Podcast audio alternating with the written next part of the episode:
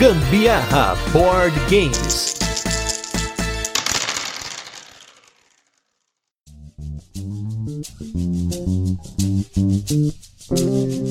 Fala galera, beleza? Aqui é Gustavo Lopes, Gambiarra Board Games, hoje com mais um turno de comentários. Esse programa no qual a gente traz convidados para vocês para falar de pautas que estão aí fora dos nossos episódios semanais. E hoje nós vamos falar aqui de uma pauta que eu até cheguei a ver alguns sites assim, ah, mas coisa que eu gostaria de saber antes de eu ter 30 anos, antes de eu fazer tal coisa. E hoje a gente vai falar aqui coisas que nós gostaríamos de saber antes de entrar no hobby. E mais até, porque coisas que a gente gostaria de saber antes de criar conteúdo também, isso é importante a gente comentar. E hoje eu estou aqui com dois gigantes. Eu trouxe aqui a Nata pra gente falar sobre esse assunto. Caras que estão aí há muitos anos, não só no hobby jogando, mas no hobby criando conteúdo. E eu estou aqui do meu lado esquerdo, ele que, como já falei várias vezes aqui, foi uma grande inspiração para a criação do Gambiarra Board Games, fazendo um papo reto, a gente falando aqui na honestidade para vocês sobre todos os assuntos. Eu estou com ele, Fabrício Ferreira, do Aftermatch. Tudo bem, Fabrício? Tudo bom, Gustavão? E aí, rapaziada do Gambiarra Podcast? Tamo junto de novo aí. E pior, cara, que eu acho que não tem nem desculpa para falar que eu não sabia de alguma coisa, mano. Eu já sabia onde tava me metendo.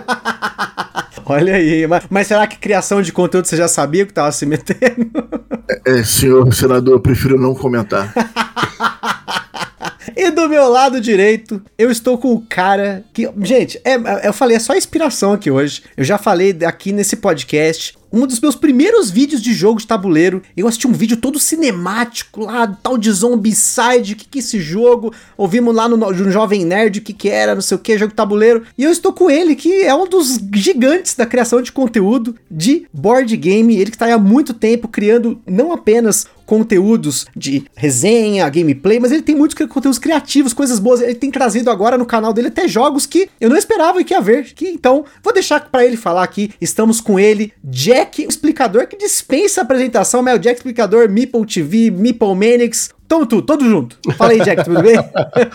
muito obrigado, Gustavo. Muito legal estar por aqui na Gambiarra. E eu acho que, cara, esse nome do seu podcast é inspirador, porque é isso que eu sinto sempre que eu tô fazendo algum conteúdo aqui, que eu tô, sabe, puxando umas gambiarra. E eu nunca sei se vai funcionar, sacou? Que, tá, que uma hora vai pegar fogo, outra hora vai parar no meio, eu não sei. É uma aventura. Cada vez que a gente traz um jogo para mesa, que a gente quer criar um conteúdo, eu não sei onde vai parar. E foi assim desde o início do canal. Comecei a fazer o canal sem a menor noção do que, que ia acontecer, né? E quase nove anos depois, estamos aí. Fabrício, meu querido, que saudade sua. Porra, né? meu brother, nem me fala, mano, nem me fala. Saudade de tudo, mano. É. Saudade de tudo, de jogar, ser pra comer alguma parada, jantar. Sabe que ultimamente, ultimamente eu tenho tido cada vez menos saudade de jogar. Olha é. só. Será que a gente tá ficando velho, Fabrício? Cara, eu não acho isso, Jack. Eu acho que, tipo assim, como a gente tinha a liberdade de a qualquer momento juntar jogatina com a vida real, quantas vezes a gente acabou de jogar e foi sair pra jantar? Foram N vezes. N, não, quantas e quantas vezes a gente quantas foi pra vezes? gruta do Gru e não jogamos nada. Isso aí. Eram isso 10 aí. pessoas só falando besteira, bebida, pedir uma pizza na hora que dava fome. Exatamente. E então, cara, eu acho que a gente tá descobrindo tudo isso que a gente passou, a gente veio só para consolidar aquilo que a gente sempre falou, né? Que nunca foi sobre jogos, né? Nunca os, jogo, os jogos eram um complemento para aquilo ali. Uma desculpa. É, exatamente. Por, por, o, o Lucas Amione, grande amigo nosso, por mais que eu falasse com ele pelo Discord todos os dias, eu fiquei um ano e porrada sem encontrar com ele. A última vez, né? Que eu saí com a galera foi eu, o Lucas Zé e o Zumbito. A gente foi jogar sinuca no aniversário do Zé Amado. Eu não vejo essa galera há dois anos, cara. Há dois anos que eu não vejo essa galera. O Zé já foi pra Finlândia, já vai voltar da Finlândia e a gente não fez nada, né? Então a gente tinha essa parada de estar tá ali e tal. E aquilo, a primeira coisa que eu e o Lucas fizemos quando a gente decidiu se encontrar não foi jogar, né? Foi sair para jantar. Então a gente, a gente vai chegando à conclusão aos poucos, né? Que aquele pensamento que a gente tinha, que não era só sobre jogos, é verdade. A gente, a gente tá validando isso agora, né? Mas você sabe que teve um momento momento, eu tive esse clique. Um momento em que o compromisso com o canal, o compromisso em gerar conteúdo, Sim ele acabou me, me tosando, Isso. né, com relação ao, a vários prazeres que eu tinha do hobby. A gente conversou sobre isso, eu e Kaká. Eu e É. Kaká, né, por a gente ter essa coisa de criar muita coisa junto, a gente começou a tirar as sexta-feiras pra jogar os jogos que a gente queria criar o conteúdo, pra não atrapalhar o freestyle do resto de semana, por exemplo. Isso aí. Então a gente vai assim, pô, sexta-feira, vamos se encontrar lá. Eu preciso falar desse, desse, desse jogo. E você, ah, desses dois aqui. Então a gente começou a se encontrar em algumas sextas-feiras pra jogar, pra zerar esses jogos, pra gente ver o que a gente ia criar de conteúdo deles ou não, né? Pra gente poder jogar quinta-feira na Fiel tranquilo, pra no final de semana, se tivesse algum evento, alguma coisa, a gente jogar o que a gente quisesse. Porque isso da criação de conteúdo é uma parada também, né? Que a gente acaba ficando naquela, ah, eu preciso criar conteúdo sobre isso. Isso é uma parada que eu, Fabrício, no Aftermath, já desencanei. Eu não quero mais ser o primeiro. Ah, tem que ser. Eu fiquei puto agora com o lance do Anki, porque a gente ia receber um Anki, eu ia jogar, eu tava num hype absurdo dele, de jogar, de poder falar sobre o Anki, deu todo aquele problema que a gente teve lá com a entrega do Anki no Brasil É. via FedEx. Foi complicada a parada. Então eu comecei a botar na minha cabeça o seguinte, cara, vamos fazer aqui o freestyle mesmo, vamos voltar agora a se encontrar com a galera, vamos voltar a jogar, que é uma coisa que eu sempre gostei de fazer, né? Que eu não vivo sem. É uma parada que eu, quinta-feira tinha fiel, sexta-feira se encontrava, se tivesse evento no final de semana se encontrava pra jogar de novo. A gente tava sempre por aí jogando e isso morreu, né? Nos últimos um ano e meio aí por causa de tudo que a gente É. tá vivendo. Né, E agora a gente tá retomando. Então, essa liberdade de poder jogar o que quiser e se desapegar um pouco mais da criação de conteúdo, da obrigação de se criar conteúdo, a gente também entendeu isso, né? Eu acho que outra coisa também interessante, o Fabrício né, Gustavo, que a gente, eu, eu pelo menos entendi isso durante a pandemia, que a minha é, prioridade de criar conteúdo, como o Fabrício falou, né, não é mais pra editora, é pro meu assinante, sacou? Aí você chegou a comentar que, ah, eu vi o Jack fazendo jogos lá, out of print, jogos antigos. Hero Quest, né? É, eu tenho feito, cara, jogos que eu sei que os meus mipomaníacos, os meus assinantes vão curtir, sacou? Porque é outro mercado. Nove anos depois, o mercado é outro. Tem muita gente fazendo tudo muito igual hoje em dia, em termos de conteúdo. Quer dizer, então vai ter um lançamento da Galápagos, é óbvio que vou ter 20 vídeos sobre aquilo. Por que, que eu vou fazer mais um vídeo daquilo? Exatamente. Exatamente. A gente, tá, a gente tá repensando muito essa parada. É, né? é. Até onde a gente precisa falar tanto sobre o commodity ou depender tanto do commodity jogo de tabuleiro é. para nossa criação de conteúdo, né? Isso aí isso é, isso é um fato. Existe, existe sim, quer dizer, existe também no nosso público, nos assinantes, tem aquela galera que tá aí ainda, quer saber se vale a pena comprar, quer saber se vale a pena comprar. Existe uma concorrência, né? uma necessidade de vanguarda no lançamento dos vídeos? Existe, porque a ferramenta exige isso. Por exemplo, Uhum. é óbvio que o vídeo que for lançado primeiro vai ter mais visualização. No, no- primeiro momento, vai ter mais visualização. Depois, né, os outros vídeos vão se equalizando e vai ficar todo mundo mais ou menos com a mesma coisa, a mesma quantidade de view, todo mundo vai assistir tudo. Ou seja, o nosso mercado ele está muito é, estável em termos de crescimento. Uhum. E o que acontece é que, como tem tanta gente fazendo conteúdo, se você fizer conteúdo igual, você está dividindo o mesmo bolo. Uhum. A verdade é essa, sabe? Você, a gente tá meio que batendo com a cabeça no teto do, do, do hobby, sacou? Uhum. Por, por quê? Porque as pessoas insistem em chamar jogo de tabuleiro de hobby. O dia que a gente desistir desse fato de achar que é hobby, porque não precisa ser um hobby, pode ser simplesmente uma coisa cultural, entendeu? A, a gente tem que sair do nicho, a gente tem que parar de pensar em termos de coleção, em termos de, de eu quero comprar, eu quero.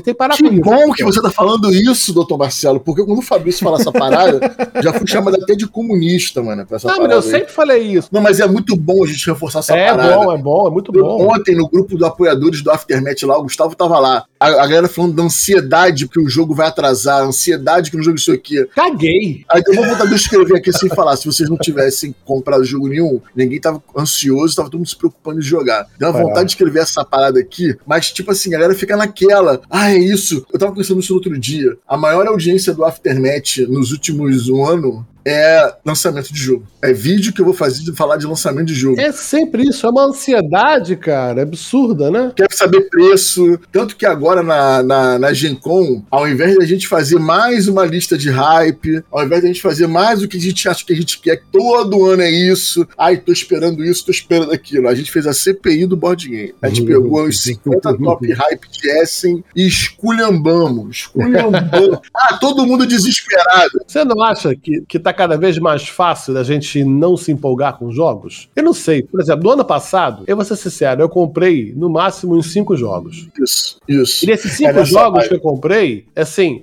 os cinco, os cinco foram importados. Eu não comprei nada que tenha saído no Brasil. Isso, isso. E desses cinco, uns três são jogos velhos. É. Eu- a única coisa que eu tive de olho grande pra comprar foram os jogos do Duna, que saíram lá fora na gringa. Eu joguei, não curti, não curti muito, não. É bom o jogo? É. Mas também não me surpreendeu, não. O tema é muito colado. Eu Não... tô chegando num ponto, Jack, que a gente, por conhecer muita coisa, a gente pode começar a entrar nessa do tipo, ah, porra, não conseguiu me comprar essa parada, né? Por Exatamente. exemplo, o Gustavo ele faz na geração, que eu falo que é a geração do Neymar do board game, né?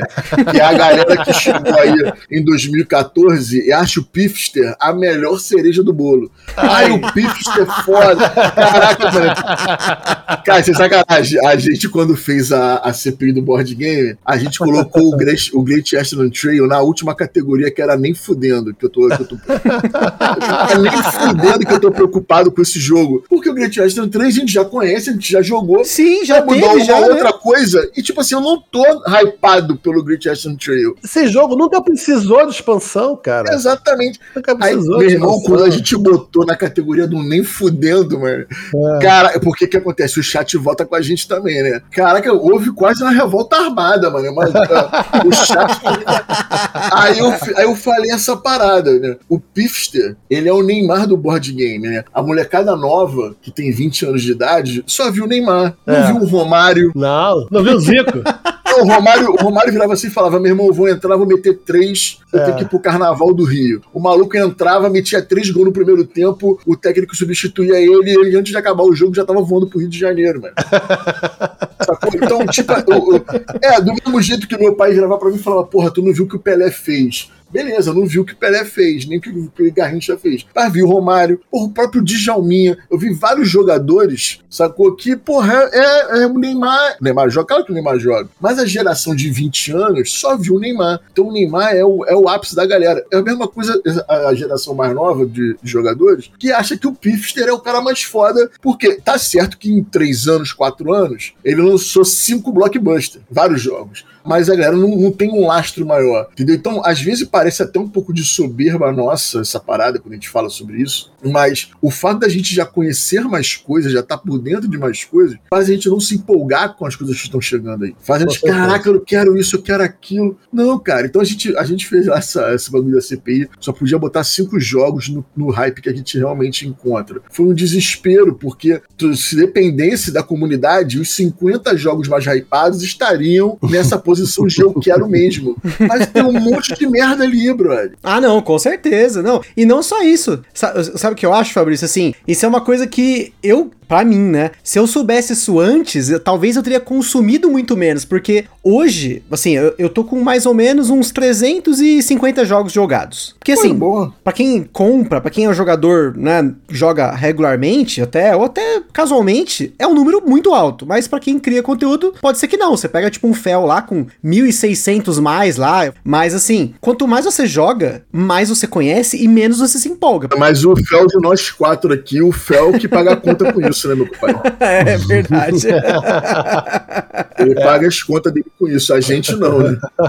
Então eu, eu acho que assim, é natural a gente não se empolgar e principalmente se empolgar com relançamento. Isso é uma coisa assim que eu não imaginava que tinha tanto quando eu entrei no hobby e hoje eu percebo que tem muito mais, que são os ciclos, né? Não, é, não tinha. Na verdade, o que acontece? Tem, duas, tem várias situações aí, né? O mercado, ele era que nem o mercado editorial de livros. Você tinha o lançamento, depois de um ano, dois anos, aquelas edições, aquela edição acabava. sacou? Sim, e sim, foi, sim. E foi aquilo, tá? E os relançamentos, acho que foi uma grande, assim, sacada da indústria em trazer, né, revitalizar os sucessos do passado para a nova geração que chegou agora. Essa galera que chegou nos últimos 5, 6 anos no hobby não conhece os clássicos. O mercado foi assim, encharcado de big box, relançamentos, retemes, né, e novas edições de Kickstarter e, porra, e tudo que a gente já viu, que a gente já jogou há 15 anos atrás. Uhum. E eu acho isso bom, isso eu acho legal. A nova geração tem acesso. Ah, é, o El Grande, que já tem um Big Box, que eu, eu queria ter o El Grande, mas eu não tinha como comprar o, o normal. Quando saiu o Big Box, eu vi todas as expansões, eu fui lá e peguei. Né? Foi uma forma de eu acessar aquilo. Só que hoje, o que eu vejo muito nessa galera, e eu acho que é muito o erro, né? E que a gente pode botar isso nesse manual que o Gustavo tá criando, né? Se eu soubesse antes, né? Você não precisa ter todos os jogos lançados.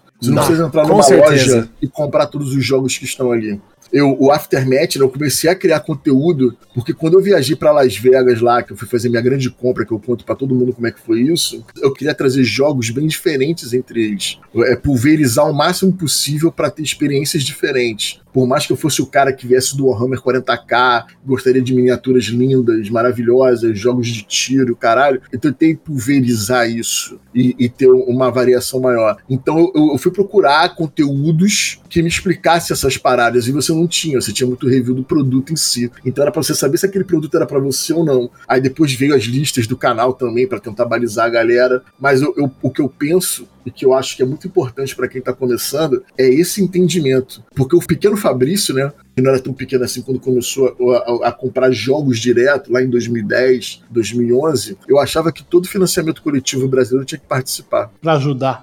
Aí veio, veio um jogo chamado Selene que mostrou pra gente que a gente não precisava fazer isso. Não devia fazer isso.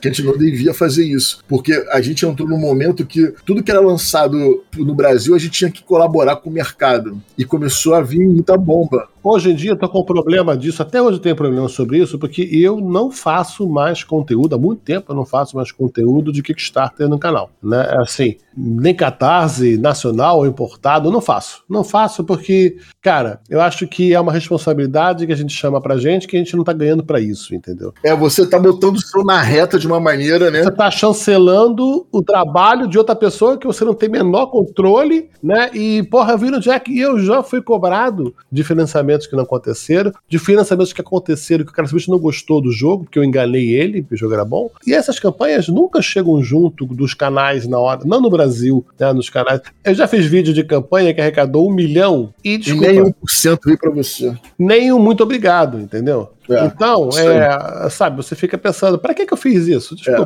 o, o, último que eu participei, o que acontece? Qual é a condicionante para eu colaborar dessa maneira, para eu criar um conteúdo disso? É ter como mostrar o jogo funciona, porque eu não tô dando uhum. minha opinião. Então foi isso, que eu, foi isso que eu fiz no Peak Blinders, foi isso que eu fiz no Time Machine Rocket. Ah, tem versão digital? Ah, tem. Então, meu irmão, é um pitch, você vai fazer um pitch do seu jogo para mim e para a audiência do canal. E aí a audiência vai decidir qual é, meu irmão. E acabou. É essa parada, sacou? Porque, como você falou, a gente pode chegar e indicar uma parada que o cara nem entrega, como já aconteceu, uhum. né? Já aconteceu, teve jogo aí no passado aí que a galera, porra, vai ser um jogo revolucionário brasileiro. Esse cara vai ser o maior game designer do Brasil, caralho. Tomara a volta, mano. Ah, mas não tô falando nem de volta, tô falando que você chancela um jogo, que você vende a ideia de que o jogo é bom e depois quando o jogo entrega, na verdade, o jogo é meia bomba. É ruim. Eu vou ser sincero, eu não tive vontade de fazer campanha de nenhum catarse porque achei todos eles ruins. Você não se empolgou com eles, né? É, não me empolguei com nenhum deles, nenhum deles me convenceu, sacou? E se fosse comercial, claro, falar, de botar uma tag na frente do vídeo e falar, esta é um anúncio comercial, estou recebendo para mostrar esse jogo. Eu faria. É, mas a gente não tá recebendo nada, né, meu Não tô recebendo para falar, porra, sabe? Então, eu acho que essa coisa que se, o tema é esse, né, não? Se eu soubesse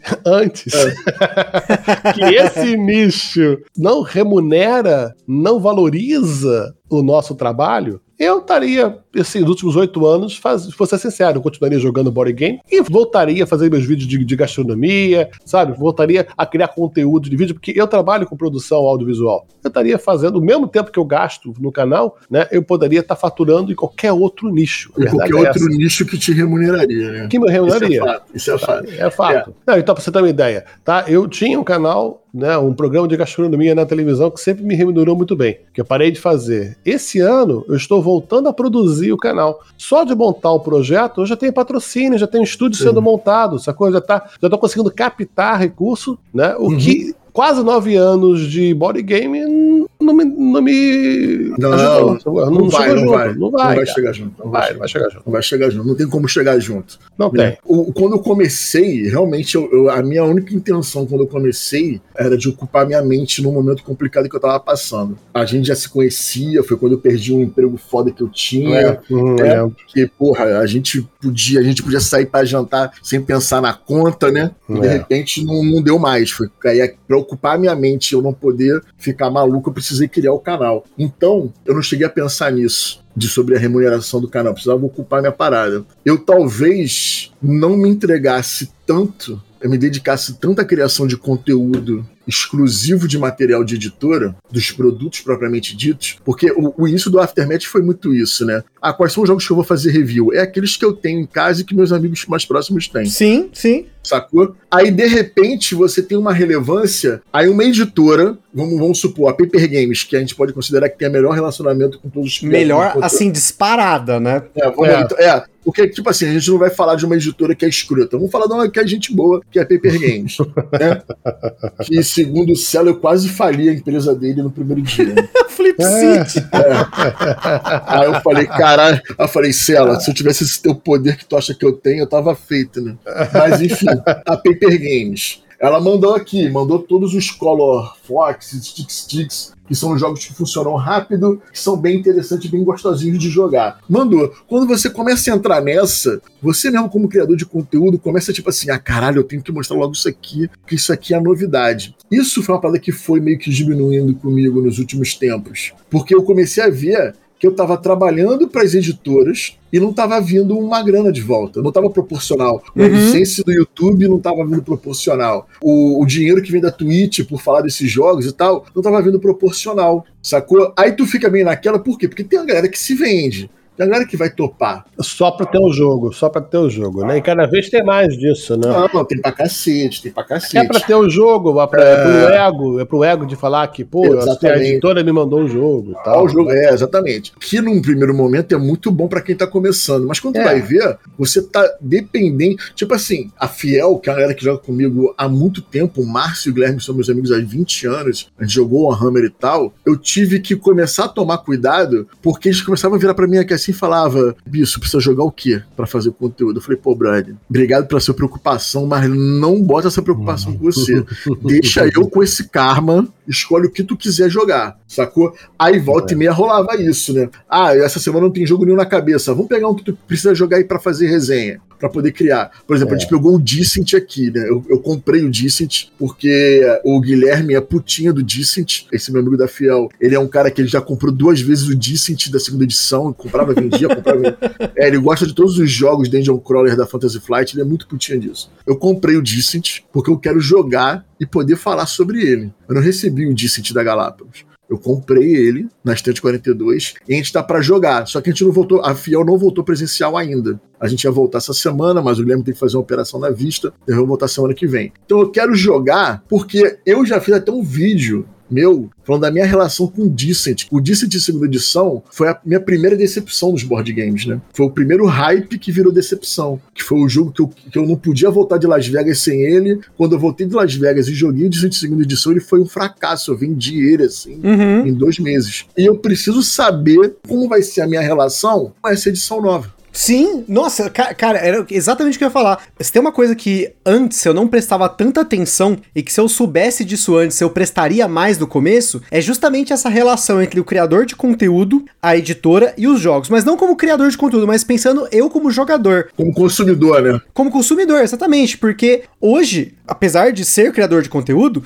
eu consulto todos os outros criadores de conteúdo pra decidir os jogos que porventura vão dar certo aqui em casa. Você se identifica, né, brother? Ah, não, eu tenho mais essa pegada do Jack, eu tenho mais essa pegada do, do Fabrício e tal. E você já sabe mais ou menos como é que é. E não só isso, mas também o fato de que, às vezes, nessa urgência de fazer um conteúdo para um jogo, muitas vezes o jogo em si, para o criador de conteúdo, ele não é tão aproveitado a ponto de ele dar uma opinião depois que passou o hype. Porque acho que a grande questão da criação de conteúdo e do consumo de board game no geral sempre vai ser a expectativa. É aquela coisa de você, tipo, nossa, a ideia que o jogo te vende é maior do que a experiência que ele vai te colocar na mesa quando as outras pessoas estão em volta. Porque, como você mesmo falou, né, Fabrício? É, o jogo é uma desculpa. O jogo é, é uma desculpa pra Sim. gente estar tá ali todo mundo junto. E Sim. muitas vezes essa desculpa, ela não é o suficiente para as pessoas que estão junto com você. Então, assim, eu quebrei muita cara no começo, principalmente pelo fato de eu não saber o meu perfil de jogador, que é uma outra coisa. A gente até fez um episódio só sobre isso para falar de perfil, porque eu não sabia o meu perfil, eu tava me descobrindo, comecei a jogar, aí descobri os Eurogame, aí descobri jogo pesado, aí descobri que eu também, não é porque eu gosto do Euro que eu não posso gostar de outra coisa e eu preciso comprar os jogos todos na mesma linha. Eu posso gostar de jogos completamente opostos e eu posso também produzir conteúdo sobre sobre jogos completamente opostos, porque a minha linha editorial é o que eu e a Carol gosta aqui em casa. Exatamente. Mas a, o, a grande questão é que nessa relação de você ter um jogo que vai ser lançado daqui a uma semana e você precisa, e é, olha a palavra é precisar fazer o conteúdo sobre esse jogo, não que o criador de conteúdo tá, esteja fazendo um trabalho ruim, ele não está, muito pelo contrário, ele tá fazendo porque ele ama, porque ele não tá ganhando aquilo. Ele ganhou o jogo, mas, gente, o jogo é o de menos. O, as horas que você tem que jogar para entre aspas, pagar esse jogo para fazer um conteúdo na data que ele será lançado ou próximo disso, é muito maior a relação que você teria que ganhar em cima disso se você tá prestando um serviço. Mas acho que por conta disso, muitas vezes, o jogo não é aproveitado o suficiente, não tem essa curva de empolgação caindo para depois você pensar, putz, realmente, ah, eu gostei desse jogo, quero manter ele na coleção, quero continuar com ele. Eu acho que, Gustavo, tem uma coisa que as pessoas ainda continuam achando que, olha, um jogo tem que ser eterno. Ele, eu vou jogar ele mil Sim, vezes aí, nossa. ele vale a pena. Cara, desculpa. Eu até hoje acho que se vocês gostam de um jogo, joga ele uma, duas vezes e ele te impressiona, o meu review vai ser positivo. Mesmo que daqui a cinco partidas eu enjoe dele. Porque é um bem de consumo, cara. É que nem um jantar. Eu posso comer pizza de pepperoni, eu como hoje, que delícia. Amanhã não é tão legal. Daqui a uma semana eu não aguento mais ver pepperoni. Ah, deixou de ser boa? não. É a mesma coisa com o jogo, cara. Então vende. Passa pra frente. Essa parada. Não existe aí, né? coleção, cara. Não existe coleção rígida. E não existe gosto que não mude. Isso é uma parada que eu, que eu bato direto, cara. É o mesmo quando a galera bate no Legacy. Aí eu jamais vou comprar um jogo Legacy. Tu é otário, porque tu tá perdendo a experiência de uma parada completamente diferente. Um jogo Legacy tem 20 partidas. Você não vai ter 20 partidas de um jogo de tabuleiro num ano. Aí tu fica porque você tá abrindo mão de uma experiência por commodity, por produto, por papel. Aí é a mesma coisa que o maluco a gente abrir um vinho, todo mundo beber, bochechar e cuspir de volta no vinho, porra. É, pra durar mais. Pra Porque, durar mais, na verdade, mano. na verdade, é essa a questão, tá? As pessoas não têm essa noção do que é um bem de consumo e acham que é tudo coleção. Isso, cara. Coleção, isso. Você bota num vidro e deixa valorizar para vender. É isso, tá? Jogo não é coleção. Jogo é acervo. Ou seja, é o que você tem para jogar e ele vai acabar, cara. Ele vai mofar, ele vai rasgar, sim, ele vai enjoar, você vai vender. E aí, é porque ele foi bem utilizado. Isso aí. E se você pensar em termos de investimento, as pessoas não gostam quando eu falo isso, mas é um hobby. Que hobby que não é um luxo? Não existe, cara, um hobby que não seja um luxo. É que tu tá tirando dinheiro de uma parada para poder ter um tchararã a mais na sua vida, mano. Então, quer dizer, essa mistura, sacou? De que a minha coleção é intocável, vou deixar ela plastificada, que um dia eu vou vender para poder fazer o dinheiro circular. Cara, é uma saída para você se manter atualizado com o hobby, mas não precisa disso para você fazer parte do hobby. Não, não, com certeza. Tanto que hoje em dia eu tenho procurado muito mais jogos antigos, jogos importados, do que comprando jogos assim que tá saindo. Às vezes eu, eu espero muito tempo, não só para falar no, no, no Gambiarra, porque às vezes a pessoa, nossa, mas tá falando desse jogo agora? Sim, agora que eu joguei, gostei, vou falar, mas a questão é que eu não preciso, por exemplo, toda semana, gente, toda semana tá saindo pelo menos um jogo. A Galápagos tá lançando dois por semana. Então, agora. olha só. Só a Galápagos. E aí que tá, eu preciso daquele jogo naquele momento, Talvez não, talvez eu possa esperar, e é até uma coisa que eu gostaria de saber mais no começo do hobby, que é que eu possa esperar. Eu entendo que se o jogo esgota, aí, né, vem o mercado paralelo e tal, mas se você espera para poder entender se aquilo vai, ele vai, você vai, uma hora você vai conseguir. Se o jogo for bom mesmo, ele volta pro mercado. Isso é com certeza, né? Só se realmente tem um problema, mas você também vai ficar sabendo que teve um problema, né? Sei lá, a editora morreu, não sei, né? Isso sempre foi, na indústria fonográfica, na indústria de livro, sempre foi assim. Lançou um, um LP, sei lá, do, do Joy Vision, que, porra, tinha duas mil cópias. E aí, acabou, acabou, ficou raro, ficou raro, acabou, acabou. Pô, mas aí você vai ali no Spotify e bota E Joy Division. forma, arruma outra forma, você sempre alguma forma, entendeu? Isso aí, cara. A gente tá falando de cultura, cara. A, é, a gente, quando eu comecei a explicar como funcionava a Fiel, e isso a gente teve dentro dos nossos amigos. Teve uma vez na Fiel que chegou três Zombicides. Nossa. Um pra mim, um pro Henrique e pro Márcio, que todo mundo pegou o financiamento coletivo. A gente falou, não faz o menor sentido isso.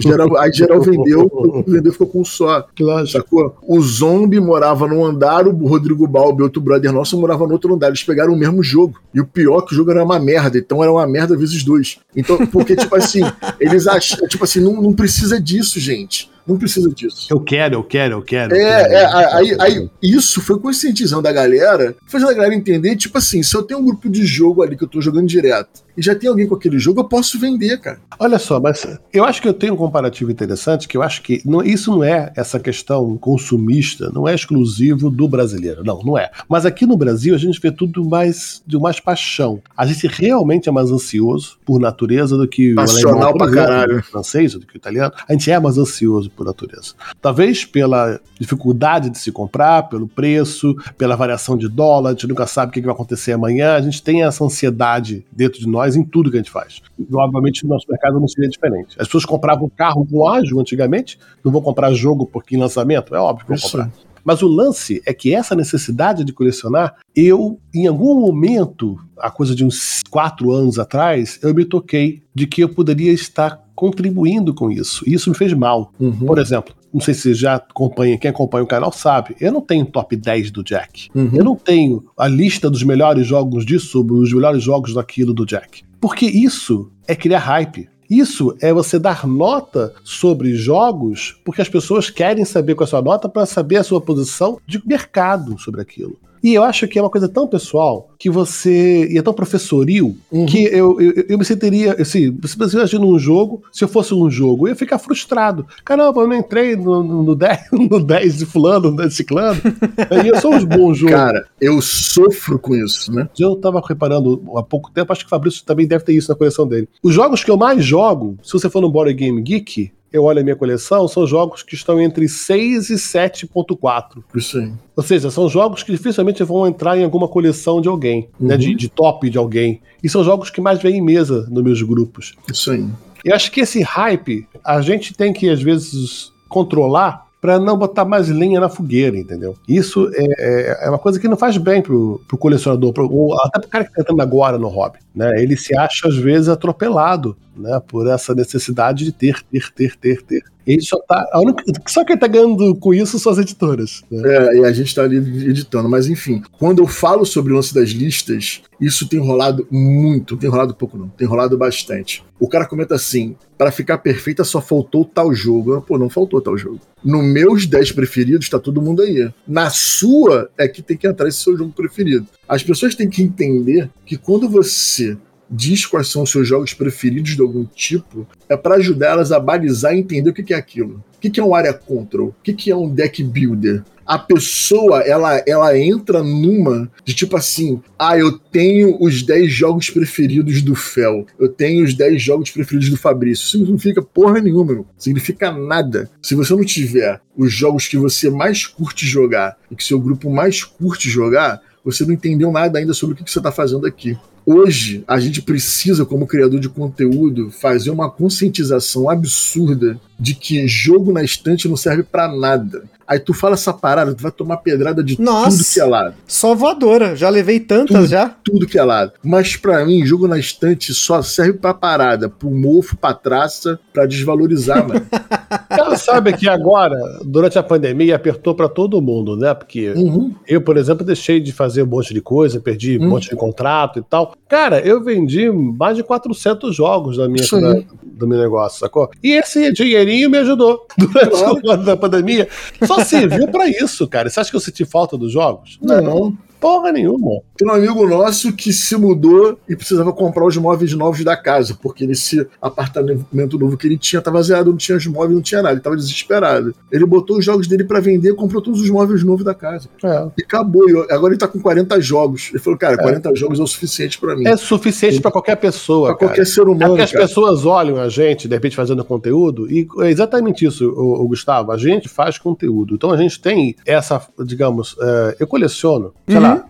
Meu primeiro jogo é de 1978. Então, quer dizer, a coleção é uma coisa que você vai crescendo naturalmente. E depois que eu comecei quase nove anos de canal, é óbvio que eu recebo muito material, né, que eu tenho muito jogo, mas isso não é normal. Não é para ser normal. Não é, Exato, não é, Isso não é para ser uma, uma busca, uma meta. Não é. uhum. é. Isso é um problema. Não, na verdade, a, a, grande questão é que eu até comentei esses dias aqui, eu tava conversando aqui em casa. Um jogo já pode ser mais do que o suficiente. Um, a gente ficou 15 anos jogando Magic, só Magic, a gente jogava mais nada. E era o que era a pira nossa daquela época, né? Talvez porque as pessoas às vezes enxergam, não, eu preciso ter esse, esse essencial, esse não sei o quê. A gente acaba realmente incentivando isso, às vezes inconscientemente, por comentar, putz, eu prefiro esse, eu prefiro aquilo, porque as pessoas às vezes elas não têm noção do que, que é bom para elas ou o que é suficiente para elas. E isso começa a crescer. É uma coisa que se eu soubesse no começo, quando eu tava começando a comprar, eu tentaria diminuir ao que eu comprava, porque, claro, como jogador e não como criador de conteúdo, porque como você falou, a gente tem que ter pauta. Por mais que às vezes a gente não esteja fazendo pautas sobre um jogo específico, mas você se mantém ativo pelo menos jogando o que você tem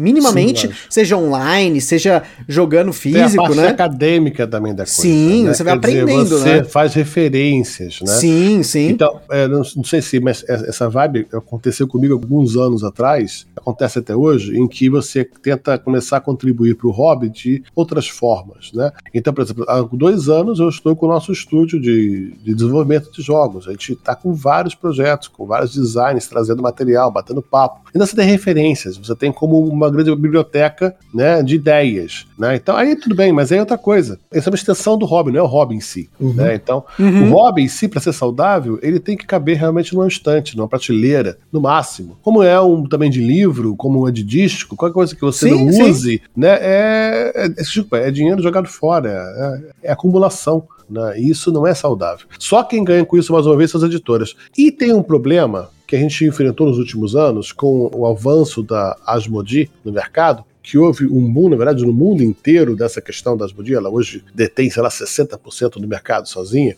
conglomerado. Né? É um conglomerado imenso, em que ela, na verdade, não é uma editora, ela não é um estúdio, ela é uma distribuidora, que chegou ao ponto de ter os estúdios, de ter as editoras, porque ela está simplesmente trabalhando na, no horizonte, sacou? Ela tem agora toda a linha de produção, ela tem a fábrica, ela tem o criador, ela tem a, a editora que vai editorar, ela tem a fábrica, ela tem a loja que vai vender. E ela ainda tem os sites agora também, né? Porque ela tem lojas online, ela comprou a Felipe Berra, agora comprou o BG Arena, então, ou seja, ela está trazendo tudo para a questão comercial. Só que esse boom que ela fez, essa aceleração que ela fez para botar jogo, foi uma estratégia dela de sufocar realmente o mercado.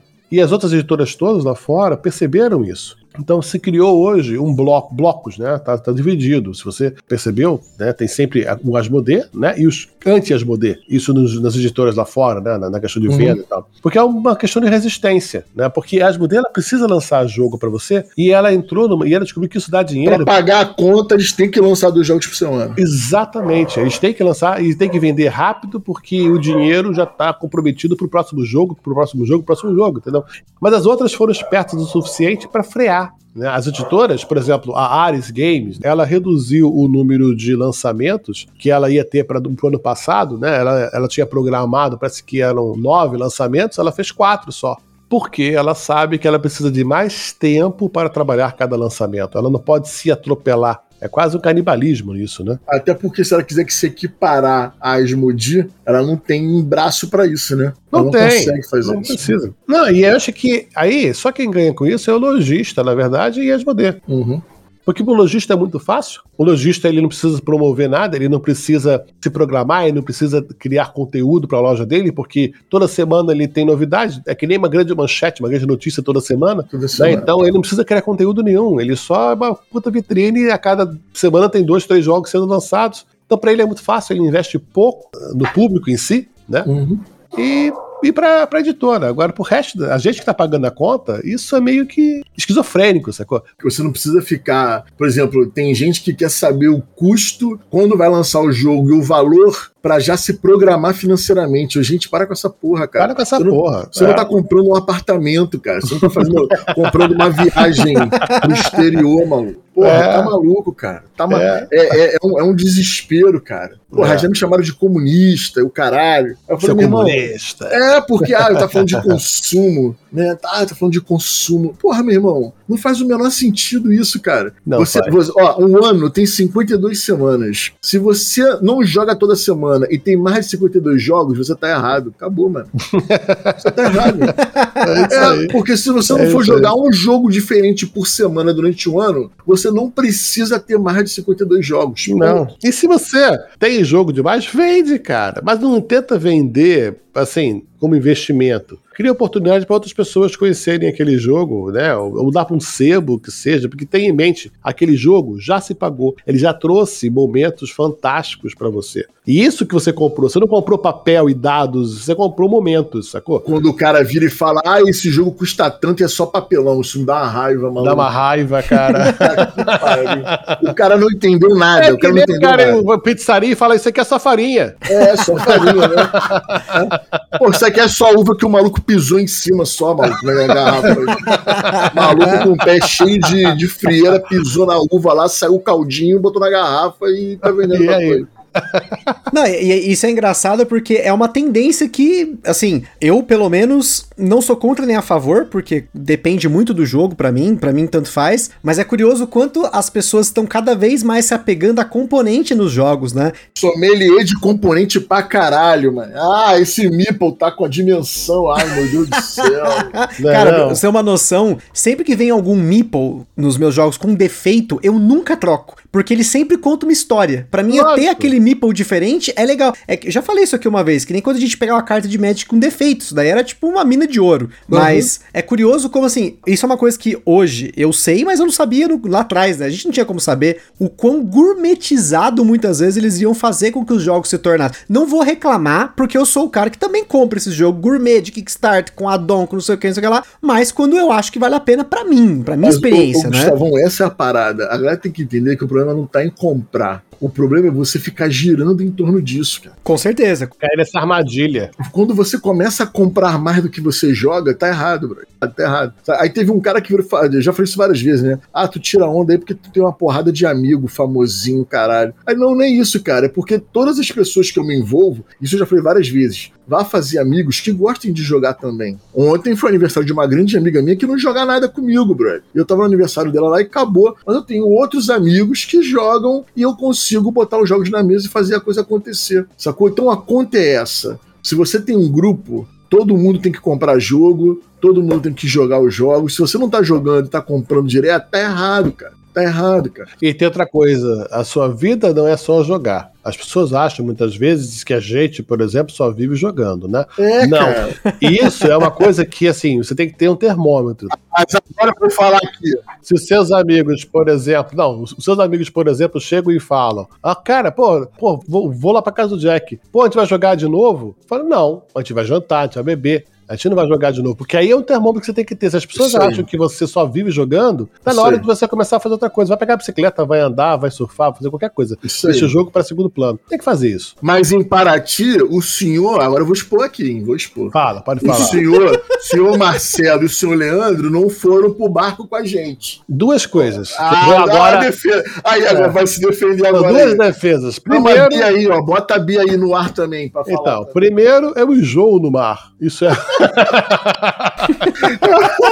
é ridículo. cancela, cancela nosso evento em alto É ridículo. ridículo porque eu enjoo no mar. E segundo, na ocasião, eu estava trabalhando para a Conclave. Isso aí, você tava como funcionário da Conclave, E né? eu tava como funcionário, eu tinha um compromisso de gerar um conteúdo lá que eu não tive tempo, que eu eu preferia até fazer sozinho lá, porque eu não tive tempo de fazer quando tava aquela confusão toda, eu tive que fazer, entendeu? Não, mas deixa eu te explicar também uma outra parada. Isso que eu tô fazendo, que eu tô falando, gente, é uma zoeira. Por É. quê? Depois a gente acabou com tudo que tinha na paradinha lá, né, irmão? Verdade. A, a gente sentou lá do lado do barzinho da, da pousada lá, o maluco virou e falou: Cara, vocês acabaram com a minha cachaça, com as minhas frutas, com meus hambúrguer, com as minhas pizzas, com meus pastelzinhos. A gente acabou com tudo. Acabamos, acabamos com tudo. Deu Acabamos pena. com- Deu a pena. dona da pousada chegou no domingo, virou pra gente e falou: Ah, minha pousada esteve sempre cheia, mas eu, nunca acabaram com a comida da minha pousada. Vocês acabaram É. com a nossa pousada. Porque É. a gente tava jogando, a gente tava na piscina, a gente tava tomando caipirinha. Nossa, ele fazia uma caipirinha de Gabriela, Grave Porra, Pô. Jorge, Jorge Armado, não é isso? O nome da, da parada é Gabriela. Sim, a cachaça é, mas o drink era Jorge Armado. É isso, é Jorge Armar. Aí chamava de Armado, né? Jorge Isso. Armado. que era sensacional. Meu irmão, a gente zerou a parada, entendeu? Não, então, não. por- no outro dia eu botei uma foto da galera no, no, no Instagram do Aftermatch. Meu irmão, todo mundo, porra, dando like. Caraca, que mesa foda, que mesa foda. Teve um comentário, só um cara que botou aqui assim, porra. Eu queria estar nessa mesa aí nem pra jogar, só pelo troca de ideia, só pra bater papo, sacou? É, E é é, essa parada, mano. É essa parada. A galera tem que entender isso. né? Todo É. mundo que a gente conhece, que tá só pelo jogo, não, não dura, brother. Não dura. Não dura. Mas são fases, você sabe que são fases, né? Eu acho que o Gustavo chegou a falar, né, na nova geração e tudo, que tem que conhecer, tem que correr atrás, tem que perder mais tempo no hobby, sim, pra conhecer. Eu acho super saudável até você achar o seu, sabe, o seu blend. Você, ah, eu- gosto disso aqui, eu sei que eu gosto agora. Mas tenha em mente que isso é mutável. Com certeza. Eu já fui é, Ameritrash, já fui Eurogamer, não gosto mais de jogo pesado, já gostei, sabe? Eu gosto de skirmish, já não gosto mais. É uma coisa que depende de momento, depende de como você está, né? E o que você realmente procura. É óbvio que hoje em dia, depois de, sei lá, 30, 35 anos jogando, é uma coisa que você é, já tá mais duro, né? Uhum, Mas eu passei por todas as fases, eu sei que isso é importante uhum. dá pra você. Só que você não pode ficar preso nisso. Olha, você gosta agora de euro, eu vou vender os meus Ameritrashes.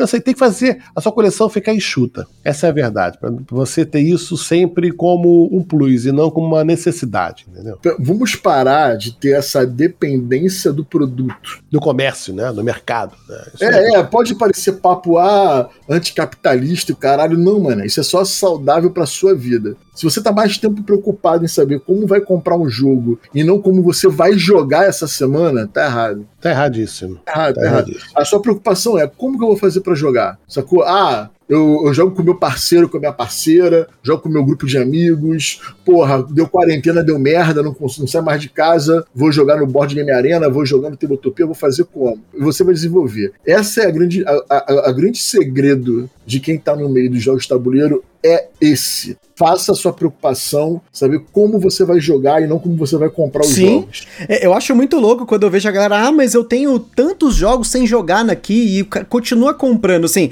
de novo, eu não vou julgo porque já teve momentos que também eu, tinha julgo, muito eu jogo. julgo. Pode botar o Fabrício Jogo aí, bota aí na, na Renata, o Fabrício Jogo. Porque é, é engra- assim, eu tenho muitos amigos que são assim, eles estão comprando, comprando, comprando, eles, ah, uma hora eu vou jogar, uma hora eu vou jogar, beleza, você quer fazer isso, tranquilo. Eu, geralmente, quando chega o jogo, ontem, a gente tá gravando depois de um feriado, o jogo chegou meio-dia, quatro horas da tarde ele tava na mesa. A gente já tava aprendendo junto e tal, mas é, o mas nosso perfil vive aqui, um né? mundo perfeito, né, Gustavão? Você mora junto com uma pessoa que joga também, tá? Então você tem uma parada diferenciada ali Sim, que dá pra com fazer essa certeza, parada. com certeza. Por exemplo, os teus amigos que estão comprando e não estão jogando, o que, que eles têm que fazer? Meu irmão, eu jogo, sei lá, uma vez por semana. Eu tenho 50 jogos, meu outro amigo tem 50 jogos, e ele só joga uma vez por semana. Vocês vão precisar de dois anos pra jogar o que vocês têm hoje. Sim, sim, sim. Mas uma, uma coisa que, assim, pra mim, é uma coisa que eu, eu gostaria de saber antes de eu viciar em certas coisas, porque isso vicia. Não tem jeito, hobby vicia. Especialmente se você vicia numa coisa que os seus amigos não gostam, ou que muda seu perfil, porque que nem o Jack tava falando, tudo é mutável. Até a nossa opinião é mutável. Tanto que eu tenho uma dificuldade tremenda de tentar fazer coisas atemporais e ao mesmo tempo falar da nossa opinião, porque a nossa opinião de um jogo que eu falei há um ano atrás mudou. Eu tenho um quadro agora que eu, lá o Tom Vessel me inspirou, que ele fala de jogos que ele jogou há 1, 5 e 10 anos. E eu tenho tentado fazer isso alguma coisa parecida, para tentar mostrar também que até os jogos que nós falamos bem, que nós gostamos naquela época, hoje eu já vendi, é, não fez mais sentido na coleção, eu comprei outros jogos parecidos e deixei ele embora. E você pode amar o jogo e ter vendido ele, que tá Sim. tudo bem também, mano. Cara, Exatamente. ele fez parte é. da vida, tá já se bem, foi, cara. né? Não significa que você ama o jogo, tu tem que ter ele ali guardado, cara. Sim, ele não precisa ser permanente, né? E eu acho que se eu soubesse antes que eu iria viciar, por exemplo, em jogos pesados, eu teria pensado duas vezes antes de entrar muito de cabeça nisso, porque eu tenho muito jogo pesado na coleção hoje. E eu amo esses jogos. Só que nesse momento da minha vida, às vezes eu tenho dificuldade de jogar esses jogos. Às vezes eu consigo jogar ele, é. sei lá, um jogo pesado por semana no máximo, no máximo. Porque assim, aqui em casa a gente joga quase todos os dias. Quase todos os dias. É, é, normal. Porque, tipo, é que nenhuma coisa, tipo, ah, vamos jogar um negocinho aqui pra passar o tempo. Claro, tem dia que a gente simplesmente não joga. A gente quer assistir filme, a gente quer assistir série. Eu e meu irmão, por exemplo, a gente ouve muita música. Então, o tempo que eu tô criando conteúdo é o tempo que eu tô deixando de ouvir música. Então, eu tenho que tentar equilibrar isso, né? Mas, até mesmo, tipo, de eu parar para pensar nisso, para conhecer novas bandas, para eu procurar, analisar o meu gosto musical, é algo que é um tempo que eu tenho que ter ali, né? Então, o jogo pesado, por exemplo, a gente às vezes fala de jogos pesados aqui no Gambia gambiarra, mas é algo que eu preciso reforçar que você, se você não souber disso antes, como eu não sabia, pode ser complicado, porque você enxerga aquele jogo pesado como o cume do Everest e vai atrás disso com muito fervor, e talvez isso não tenha espaço na sua vida, ou tenha espaço, mas não tanto quanto você gostaria. Pode ser até frustrante, né?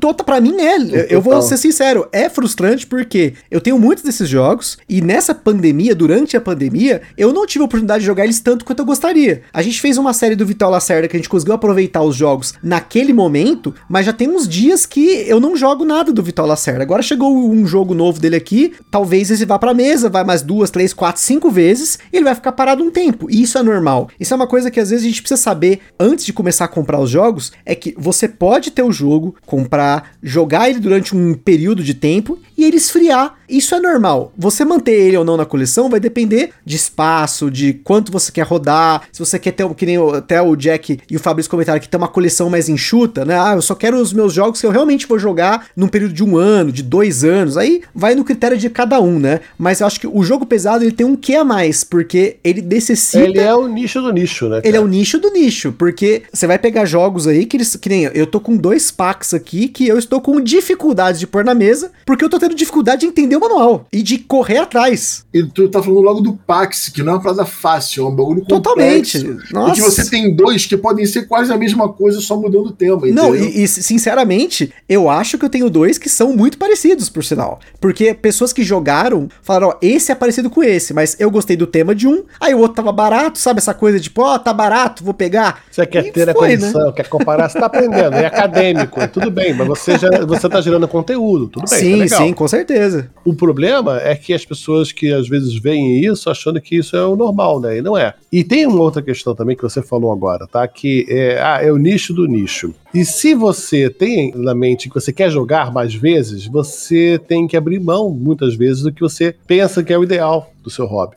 Então, por exemplo, você vai ter que jogar mais party games, você vai ter que jogar jogos mais familiares, você vai ter que jogar para conhecer gente, para ter mais pessoas no seu círculo de. Gerando de opinião disso também, né? Gerando isso. opinião disso também. Então, acho que você acaba. Você precisa desprender o seu tempo né, ser mais aberto e às vezes você achar prazer nisso, entendeu? Porque mesmo que você não, não goste de party games, você vai se divertir numa boa mesa divertida. Ah, nossa, com certeza, sem dúvida. E o que o heavy game não vai te, te, te, te trazer, não, se não for com aquele grupo certo, na mesa certa, é mais difícil ele te trazer essa sensação, entendeu? Exatamente. Exatamente. Então, eu acho que. E, e o mercado sabe disso. Tá? Por isso que você tem, tá lá, os heavy games são caríssimos e são limitados, né? Você vê que quando é lançado uma edição dessa, só quando é por Kickstarter, você dificilmente vê uma versão retail. Quando a versão retail ela chega uhum. caríssima, porque foram só geradas duas, três mil cópias daquilo. Assim, é, é o nicho do nicho. Você entrar nessa, você às vezes vai gastar mais dinheiro do que, e tempo do que você tem, entendeu? Do que ele vai te entregar de volta, né? Do, do que, que ele vai te entregar de volta, exatamente. E, e, tipo assim,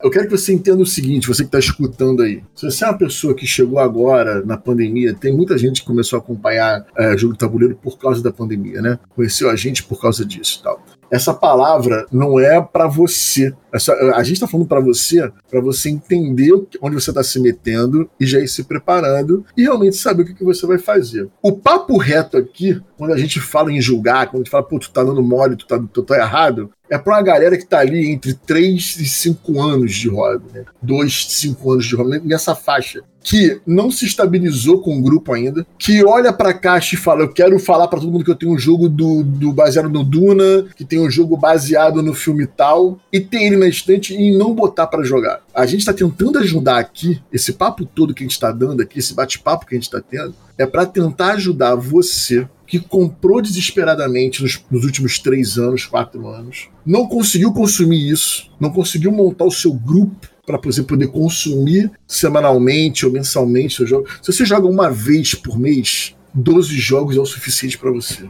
A galera tem que começar a se conscientizar disso. Né? A galera tem que começar a entender que é fundamental. Quando você fala de consumo consciente, o cara já vai pensar, ah, o planeta Terra, o caralho, não. Mas o consumo consciente é justamente isso. Você entender o que você precisa para você poder consumir. Né? Ninguém, vai na, ninguém vai no mercado aqui e compra 3 kg de banana. Se tu vai comer 1 kg de banana na semana, porque a banana vai estragar, mano. Vai comprar 3 kg de banana. Então, para que você está comprando 5 jogos por mês, você não está jogando nenhum jogo por mês? Para ter, para botar na estante?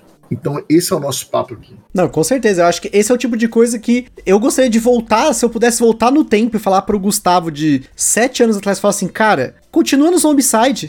tá bom, vocês estão gostando das noites. É que, na verdade, assim, a noite do Zombicide a gente tinha, chegou um momento que ela não era o suficiente. A gente Sim. jogou dezenas de vezes Zombicide. A gente jogou mais de 50 partidas do Zombicide. A gente chega assim, olha, será que tem mais coisa além do Zombicide? E aí que abre o buraco negro, porque aí você abriu os portões ali pra você ver o que, que tem, e tem tanta coisa. E isso que na época não tinha tanta coisa. Hoje é muito pior. E acho que esse pior é mais ainda para quem está na pandemia, porque a única única forma de jogar ou era online, e aí muitas vezes a pessoa não quer jogar online. Eu não sou uma pessoa que joga online, por exemplo. Eu gosto de ter o um negócio na mesa ali, eu quero olhar no olho, tal, tocar a pecinha e tal, porque não é sobre o jogo para mim, é sobre as pessoas junto com o jogo, né? Mas também o consumo nesse momento, ele acabou sendo muito desenfreado porque as pessoas começaram, pelo menos essa é a minha opinião com relação à pandemia. Quando começou a pandemia lá em março de 2020, eu vi muita gente vendendo o jogo porque tava precisando de dinheiro. Beleza. E eu, naquela época, eu tinha uma reserva para comprar jogo, porque eu tinha vendido jogos, eu tinha vendido Kickstarters aí,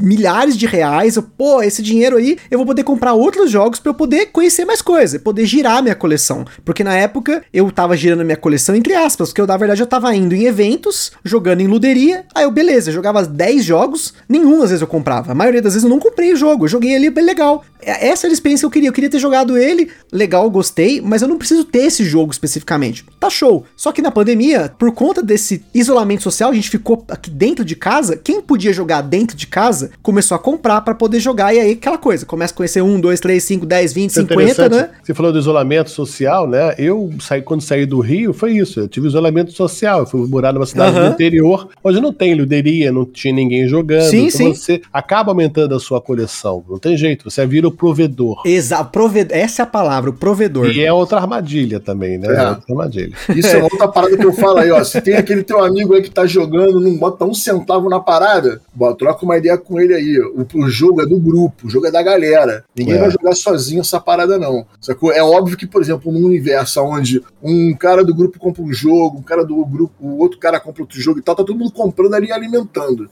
É. Mas se Sim. tem um cara que só vai na aba, tem gente que é isso, cara. Já, tem muito. Aí tem muito. várias mensagens ah, esse maluco aqui não colabora com nada, mano. Só vem jogar só não sei o que. Eu falei, ah, meu Mas as pessoas podem estar achando, quem está assistindo agora a Gabiarra pode estar achando que a gente está meio que desabafando, né? Eu e o Fabrício estamos aqui desabafando. são os dois velhos ranzinhas do job. Na verdade é o seguinte, galera, é porque sobre nossos ombros cai um peso aí de uma curadoria que a gente não pediu para ter. Porque as pessoas nos perguntam muito: compro esse, não compro aquele? De quanto que vai lançar esse? Quanto você acha que vai custar aquilo? Você prefere esse ou você prefere esse? Qual dos dois que é o melhor? Me ajuda, por favor, que eu só tenho dinheiro para comprar um. Como é triste, eu, eu, queria ter tudo e não tenho. Então, essa, esse trabalho de divã, a gente não pediu para ter, mas a gente acabou tendo. Né? A gente E a acabou gente, vendo, né? e a gente acabou vendo, não tem jeito, tá? E essa redenção que a gente busca em trazer essa, essa- esses pensamentos para você é porque a gente se sente parte culpado, sim. Porque Co- vocês ah, com conheceram os jogos, vocês entraram no hobby assistindo a gente, né, por aí. Então, a gente precisa esclarecer muitas vezes que a nossa intenção nunca é né, fazer você comprar, comprar, comprar, comprar. Porque a empolgação que a gente tem é a empolgação de quem está se divertindo. Eu só faço hoje vídeos de jogos que eu quero. Jogos que eu estou brincando, que eu me divirto. Eu recuso diversos e diversos reviews porque eu não tenho intenção, não, não é minha praia, sacou? Não é mais. Eu não sou, digamos, ah, porque pode comparar, né? Ah, não, lá tem todos os lançamentos, né? Quem Dice Tower lançou, tá na Dice Tower. Se não tá na Dice Tower é porque não existe o jogo. Cara, eu não quero essas responsabilidades. Se eu tivesse recebendo, mais uma vez voltando para isso, se o canal fosse profissionalizado, como é a Dice Tower, eu até poderia prestar esse serviço para o mercado. Mas não é o caso, nós somos Não é amadores. Nós somos, somos extensão, nós- isso é uma extensão do nosso hobby que a gente está fazendo aqui. Isso a galera precisa entender. né? A gente não vive dessa parada. Então não dá pra gente fazer igual um Dice Tower, que o cara tem dois programas por dia, um 9 horas da manhã lá, que é o café com não sei daqui, café com mipo, o Tem caralho. equipe, tem 15 pessoas Tem trabalhando, né? roteirista, tem monte de coisa, a gente não tem isso, cara. e aí eles cobram. E eles ganham dinheiro. né? Você quer fazer um review lá, é caro, é de mil dólares pra cima cada review. Um amigo nosso tava conversando, cara. Quando chega lá a equipe, não é nem o, o, Tom Vessel. o Tom Vessel. Quando a equipe dele vai no- nos eventos, Gen Con, os caralho, o cara entra no stand da editora, dá uma lista pra um carinha lá e fala quais são os jogos que quer levar pra falar, mano. Acabou, maluco. Aqui, mano, é vagabundo, porra, ai, eu posso te dar um desconto pra você levar esse jogo. Irmão, cara, tu quer que eu pague pra fazer propaganda pra você, cara? Eu, olha, eu senti, Fabrício, que você ainda tá com angústia no coração com esse desconto, hein? Não, não, mas sabe, qual, sabe qual é o problema? A questão é o seguinte, Jack. É porque é tipo assim, é, é um desrespeito, brother. É desrespeito, eu É sei. como, é como mundo. se fosse xingar a mãe, sabe qual é? Sabe? Caraca, tipo assim, maluco, olha o que eu tô fazendo aqui pra você, de graça. É, e você vai me dar um desconto. Você vai me dar um É. desconto pra fazer um review do seu jogo. Exatamente, é, bro. é assim que funciona. Infelizmente, a gente É vive. triste, a brother. verdade, a verdade, Fabrício, é que nós, criadores de conteúdo de hobby no Brasil, com o nicho ainda é pequeno, e a indústria está crescendo agora, e a gente foi pioneiro nessa ideia, a gente levou muita porrada. Talvez abrindo caminho para novas gerações, novos geradores de conteúdo que vão Não ter passarem por isso. não passarem por isso, mas a gente passou por muita coisa realmente. E essa questão é muito importante, quer dizer, a gente dá esse feedback para quem quer gerar conteúdo, né, de Uhum. que hoje em dia tem muito mais acesso, hoje em dia é mais fácil, seja diferente, seja criativo, né, mas tenha em mente que é, você tem que diversificar, você não pode ficar só correndo atrás de lançamento de editora se você quiser fazer um negócio, tá? E infelizmente não paga, assim, a gente, a gente não tem retorno, mesmo que a gente, olha, eu tenho hoje o maior canal do Brasil, tá? Eu sei que eu estava conversando com o Paulo outro dia, que é o Covil também, que é outro canal imenso, e a gente não tem remuneração suficiente para pagar o custo do canal. Não tem. Eu já falei que eu vou largar o Aftermath pra virar empresário do Covil. Já falei essa porra. É, com certeza. tem que chegar ali e, e ganhar uma grana. Dá pra ganhar uma grana. Mas enfim, Não dá. A gente, a gente tá nessa, né? A gente tá nessa. Se a gente chegar e bater de frente, ah, ficou estrelinha.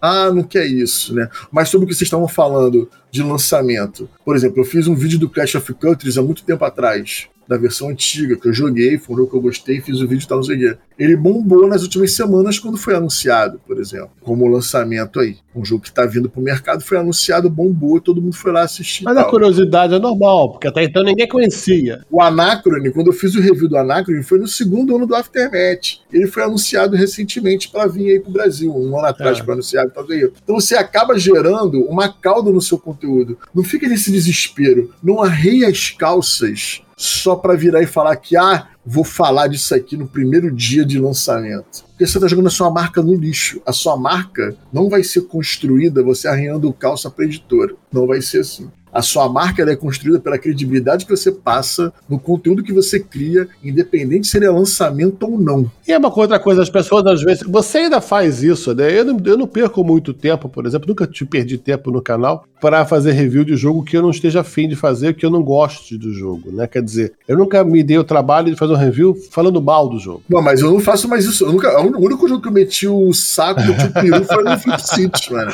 Primeiro lá, né? É, depois, depois, que eu, cara, depois que o Flip City nunca mais vendeu no mundo inteiro, eu ia, caraca, eu sou, eu, eu sou muito malvado, vou parar com isso. Ainda mais isso, às vezes, pode dar a impressão errada que nós somos vendidos para editor porque a gente só fala bem dos jogos. É porque, na verdade, cara, dá um trabalho do caramba gerar conteúdo que eu não vou perder tempo, desculpa, se eu não tô com paciência de jogar aquilo, cara. Com Exatamente, certeza. O que você acha? Ah, Jack, qual é o seu top 10 e tal? Cara, se o jogo que você tá procurando não tá no meu canal, é porque aquele jogo não tá no meu, do meu radar, sacou? A verdade é essa. Se não tá no meu radar, é porque eu não curti, não tá no meu top. E você pode ir lá ver o jogo e talvez gostar. Que tá Pode, tudo bem. e tá tudo bem também. A gente Isso vai continuar aí, sendo amigo, entendeu? Isso aí, cara.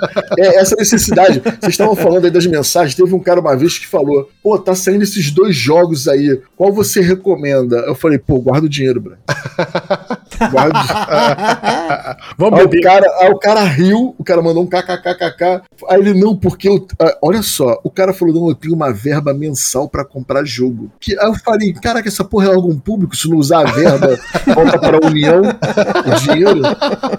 Tem que gastar. Eu falei: meu irmão, então guarda o dinheiro e compra dois no mês seguinte, mano. Você não Exatamente, precisa. Você exatamente. não precisa, brother. Eu falei, pô, vai, ai, tá sendo esses dois, qual que tu prefere? Eu falei, meu irmão, compra nenhum dos dois, não, mano. Guarda É. esse dinheiro aí, não sei o que, papapá. Não, e é curioso, porque, como eu falei, na, na pandemia, estourou a galera de comprar. Sinceramente, estourou. Senão os preços de jogo usado não estariam o que tá hoje. Estourou. Esse, essa que é a questão. Não, mas o jogo usado ele ficou caro porque o jogo novo ficou caro. Exato, porque aí vai ancorando aquela coisa toda. A gente até falou aqui uma vez, É. mas acho que a grande questão é porque a pessoa precisa, ela precisa do jogo. Ah, Mas eu, eu tenho que comprar o jogo. Essa necessidade do commodity, do produto. Não é necessidade de jogar, não é necessidade lúdica, né? O cara tem a necessidade do produto, de ter o produto na mão. Não, eu já falei aqui, porque assim, se você tem um dinheiro pra você comprar jogo, que nem eu separo um dinheiro, mas isso desde que eu comecei com os meus hobbies, Magic, mangá, CD de música, todas essas tranqueiras que eu já comprei na vida, eu sempre separava um valor no mês que eu falava assim, ó, isso aqui não vai me fazer falta. Então eu posso comprar o que eu quiser. Se eu não comprar esse mês, eu guardo mês que vem, o outro, o outro. E se eu quiser depois fazer uma compra imensa, eu vou ter o dinheiro, beleza. É uma forma econômica disso ser sustentável pra mim. Eu separo um valor que não vai me fazer falta e aí cada mês eu posso ou não comprar ou comprar muito. Mas eu- percebo que por conta desse tanto lançamento e de novo, por essa necessidade, ah, mas esse jogo é essencial, esse jogo é esse, esse jogo é aquilo, as pessoas começaram a comprar, comprar, comprar na pandemia e isso acabou causando essa ansiedade que eu vejo hoje muitas vezes as pessoas tipo, ah, mas esse aqui é melhor que esse, eu preciso desse, eu preciso daquele, por quê? Ela já tem já, geralmente quem pergunta, e pelo menos a galera que pergunta essas coisas pra mim, eu falo, beleza, mas o que, que você já tem aí? Ah, eu tenho esse, eu tenho esse, tenho esse. Eu falei, olha, você tem certeza que você quer comprar esse jogo específico? Porque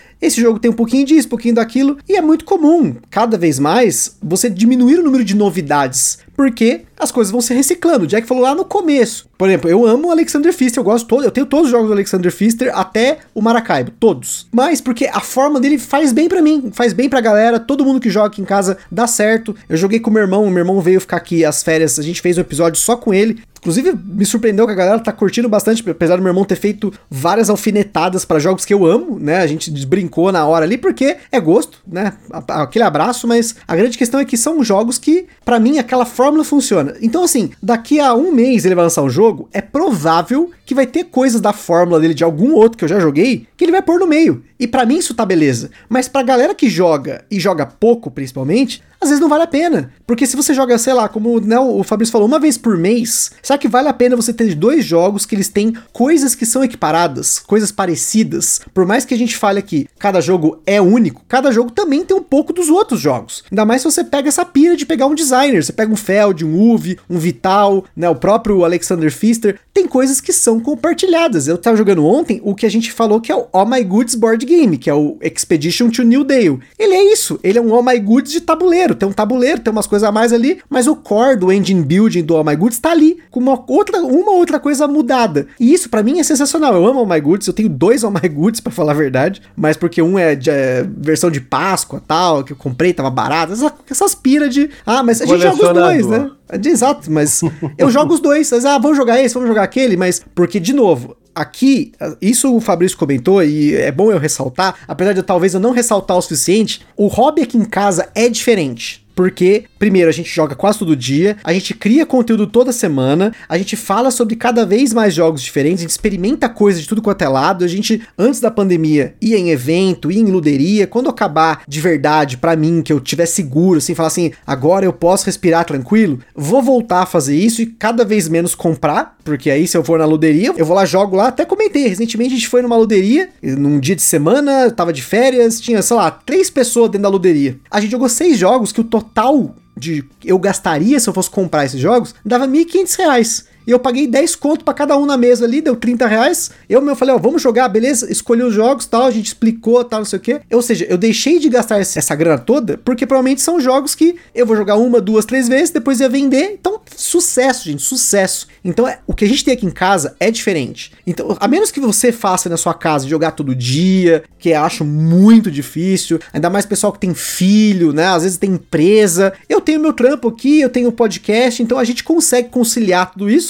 por mais que às vezes seja muito maluco, mas dá certo. Então, esse entendimento é importante porque eu vejo pessoas na pandemia que são jogadoras esporádicas que não jogam todos os dias, consumindo tanto quanto mais do que eu. Isso me assusta um pouco. Tanto que a partir do episódio 100, se eu não me engano, do Gambiarra, a gente começou a botar uma nota que o Luquita colocava nos vídeos dele há muito tempo. Cara, quando eu vi isso a primeira vez, eu falei, nossa, né? Acho que eu vou colocar também, de novo, porque eu já assisti os vídeos do Luquita também há muitos anos, mas nunca tinha me tocado, tinha esse disclaimer, que ele falava, ah, que os jogos, né, o hobby pode, né, viciar, você pode, né, começar a sair dos eixos, né? A gente colocou uma mensagem, a gente começou a brincar que é o, o Ministério do Gambiarra Board Games adverte que, né, os jogos de tabuleiro podem causar um consumismo, pode acender, ainda mais se for que nem é o meu caso, sei lá, eu, miniatura, bonequinho, eu piro em bonequinho. Só que eu tenho que tomar cuidado porque a maioria dos jogos de bonequinho que tem miniatura são jogos que ou eu não vou jogar o suficiente pelo investimento que eu vou ter, ou que eles estão caros demais pro que eu gostaria de gastar, vamos dizer assim. Mas é uma coisa que, se eu vejo, eu já, meu Deus, nossa, olha aquelas miniaturas, nossa, eu preciso disso. Mas eu não preciso, essa questão, eu não preciso de um jogo que eu não vou jogar. O que me vende mais é o tema, vou ser sincero ainda é até hoje o tema. E aí eu quero justamente experimentar para saber se o design teve expertise de manter o tema com a narrativa da mecânica. Uhum. Não foi só colado ou não e tal. Mas a miniatura em si, a produção em si não me sabe não não, não é decisivo para mim não tá uhum. é porque o tema pode estar no card game o tema pode estar no game com certeza com certeza a questão é, é, que eu não me deixo vender pela beleza do jogo pelo brinquedo, né? Porque é um brinquedo, né? brinquedo, né? É, forma, isso, nunca, isso nunca me. Ah, eu, às vezes, ah, chegou os Ubside, as miniaturas estão lindas. Podia ser tudo cubo, pra mim tava, tão, tava no mesmo, entendeu? Não tem menor. É, até mais fácil de colocar no tabuleiro se fosse cubinho, sacou?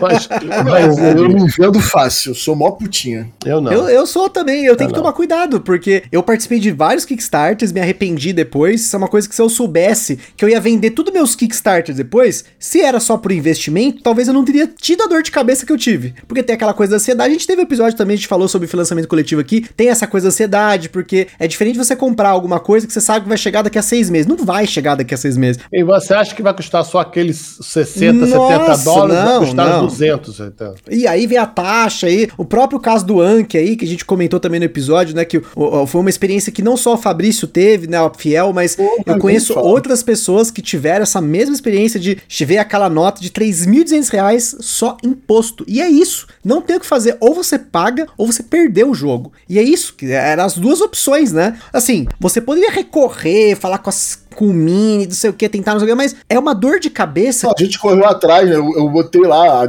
eu botei a resolução da parada. Devolveram a grana, mas devolveram via PayPal e o PayPal pegou 25 doletas. Então, aí, ó, já era. Esses 25 doletas que hoje é 150 reais, se foi. E eram 150 reais, podia ter comprado outra coisa, talvez. Uhum. Não jogo, mas comprado qualquer outra coisa, né? Então, essas coisas que se eu soubesse, talvez eu não entraria, porque eu não vejo hoje tanto jogo como investimento eu quero comprar. Às vezes ele pode estar, tá, sei lá, com a caixa zoada, é, é, ele tá mofado, não, porque eu tenho alergia a mofo, mas geralmente, ah, né, tá com uma quina, com uma nota amassado, usei muito. Eu não ligo tanto para isso, porque eu também vou usar. Eu cuido muito bem dos meus jogos, mas eu sei que eu quero o jogo para eu usar. Então eu não compro as coisas para investimento. Eu sei que tem gente que compra, às vezes, duas, três cópias, aí espera um tempo e vende depois. Beleza, é um investimento, sim.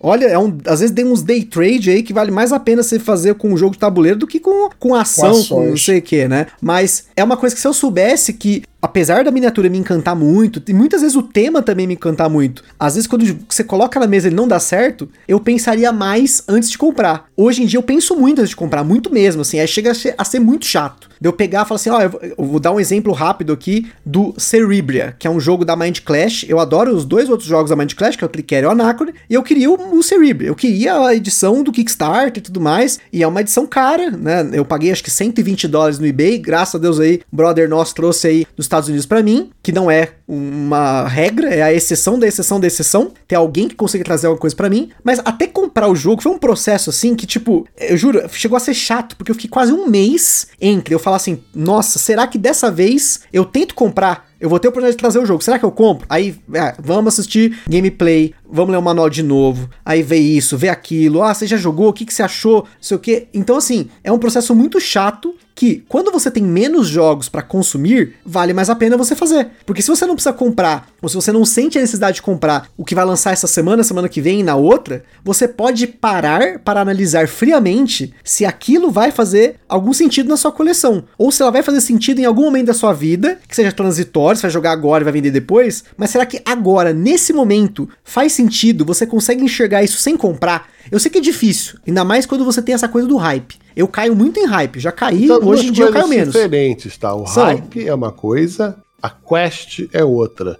Exato, que, exatamente. A gente ter, a gente, o que a Quest faz parte do conhecimento. Por exemplo, eu sou, eu sou de uma época que não tinha internet, não tinha nada. Então, você gosta de música, né? Eu adoro música também, sempre tive banda, sempre toquei. Se eu quisesse ter acesso a um disco, a gente falou o exemplo do Joy Division agora, né? Era catálogo de CD olhe lá, né? Cara, era alguém que tinha viajado, tinha feito uma fita cassete e trazia para fazer uma cópia, sabe? Uhum, Porque você sim. não tinha acesso, não tocava em rádio, era underground, você tinha essa. A busca por isso era muito legal que te trazia para uma questão mais é, comprometida. Eu vivi isso no início do Warhammer, eu vivi essa parada. Então, você é mais comprometido com o hobby em si e tal, né? Com custar e tal. Isso é legal, isso alimenta você. Então, essa, essa quest, essa busca é uma coisa. Agora, o hype é diferente. O hype é aquela questão do mercado querer te empurrar todos os lançamentos, que você vai ficar para trás, olha a pré-venda, vou te dar desconto agora. Essa armadilha que a gente não pode se deixar vender, entendeu? Só isso, é só você ter cautela. Quem é você, né, que não tem essa, é, essa opção? Não só no body game, em tudo. Você não vai querer comprar um carro, sabe, ah, porque é lançamento, modelo 2025, compre agora. Pra quê, cara? Sacou? Não, com certeza. E assim, acho que até pra gente encerrar, só pra gente finalizar aqui então, vou querer primeiro o Fabrício, depois o Jack. Fabrício e Jack, se vocês pudessem hoje voltar no tempo, lá no comecinho mesmo, se tivesse que falar uma coisa, uma coisa só, pode ser que a gente já falou aqui, ou até alguma coisa que vocês não comentaram, você precisa chegar pro Fabrício Juvenil, pro Jack Juvenil ali e falar assim: olha, não faça isso ou faça isso. O que, que vocês falariam sobre o Hobbit de Jogos Tabuleiro? Separa a grana, mano.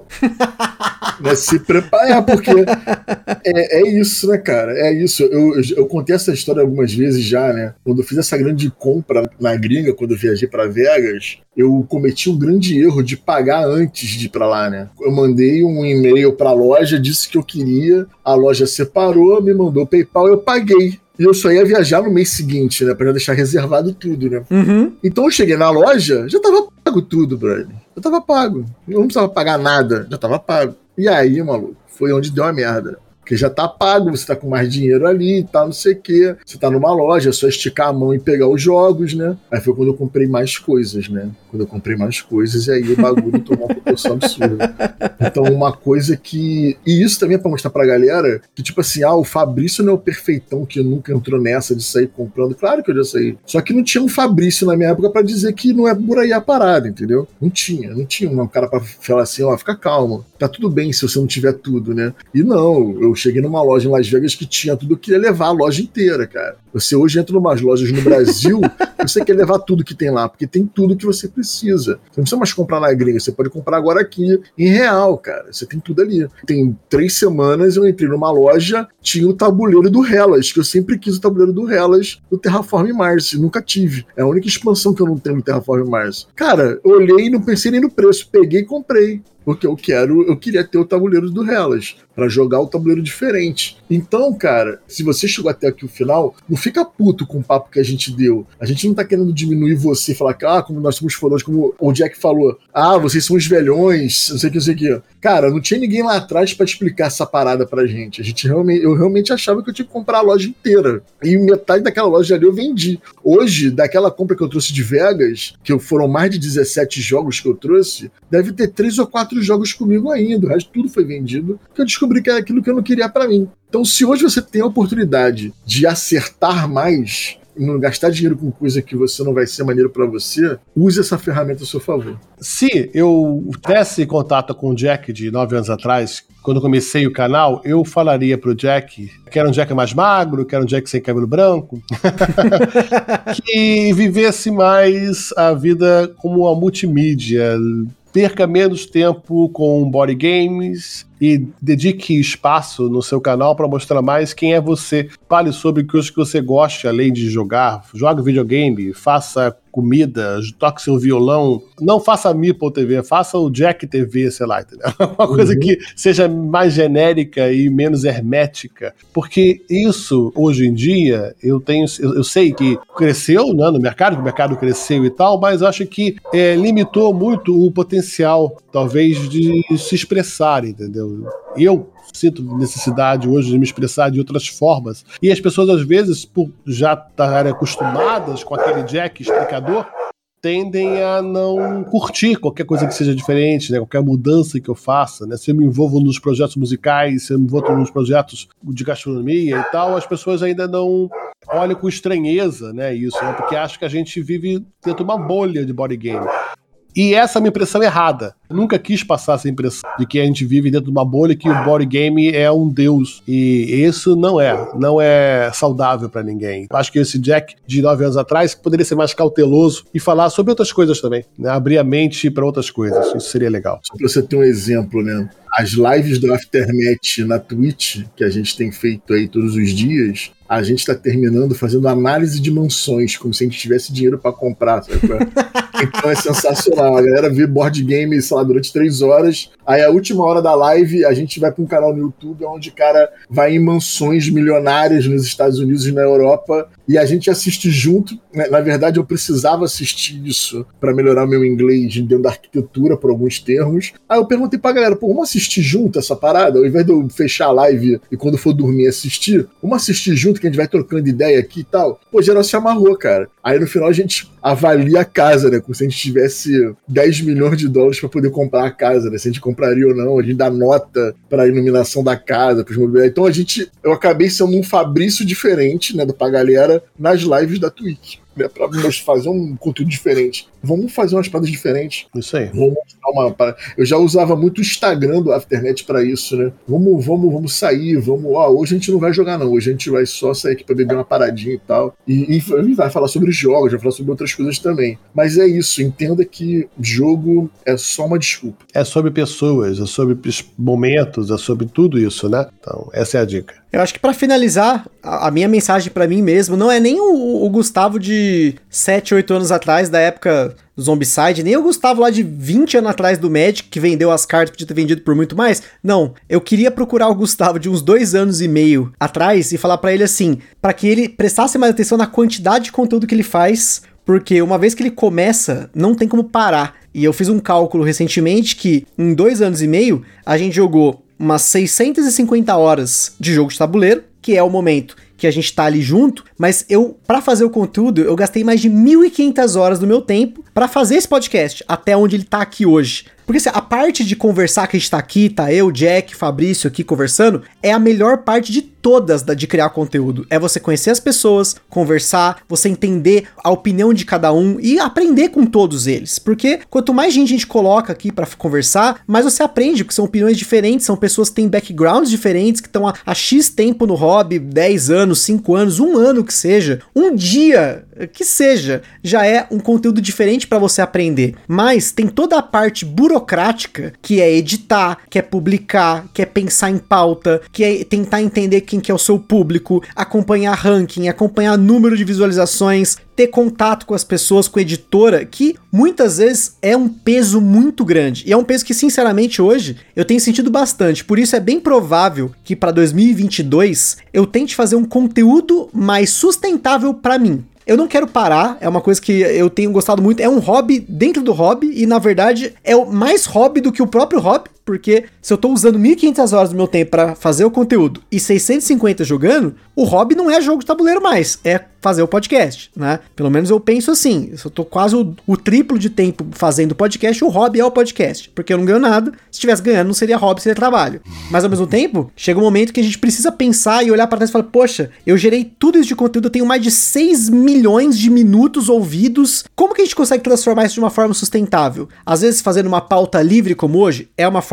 de sustentável para mim, porque a gente tá conversando aqui e conhecendo coisas, assim, durante a própria pauta gerando conteúdo, é um conteúdo espontâneo, né? A gente não parou aqui e falou assim, nós vamos gerar um conteúdo em cima disso. É uma coisa que eu gosto. Eu também gosto de gerar conteúdos pautados, gosto muito, é o que a gente mais faz aqui, mas dá muito trabalho. Então, eu falaria pro Gustavo de dois anos e meio atrás assim: tente valorizar mais o seu trabalho do ponto de vista de você vai gastar o seu tempo e esse tempo não volta. Então, será que existe uma forma de você transformar isso de uma forma sustentável? Ter um, sei lá, um conteúdo que é financiado para edição? Se você consegue oferecer alguma coisa que pode ser o seu sustentável? Não sei. Eu ainda vou pensar nisso, mas fica aí a reflexão porque é importante você que tá ouvindo entender que esse conteúdo que a gente tá gerando aqui é um tempo que leva para fazer o conteúdo, para conversar, para pensar, mas o que vem por trás e tanto o Fabrício quanto o Jack sabem muito bem, o Jack como produtor, o Fabrício é com o exército de um homem só, que nem é aqui, que a gente, eu faço basicamente tudo aqui, né? Então, é um tempo que a gente tem que se dedicar, e por mais que a gente goste do todo, sempre vai ter alguma coisa que a gente não gosta, né? De fazer cortes, pra, ou regravar coisa, ou ter que prestar atenção que isso tá acontecendo, que o áudio tá bom, não sei, tem, cada um vai ter o seu jeito. Mas, o hobby é sobre as pessoas, é sobre jogar, é sobre você estar tá junto, e nem sempre o estar junto no podcast. É, a gente tá junto com você aí que tá ouvindo, mas para gerar essa uma hora e meia de conteúdo levou-se 15 horas, 10 horas, né? Não sei. E que isso é criado pra galera também, né? Vocês têm que entender isso. Exatamente. Para vocês também, né? Todo o conteúdo que a gente cria é pensando na nossa audiência também. Com certeza. Não existe essa parada. A gente não vai chegar e fazer um, uma parada que, tipo,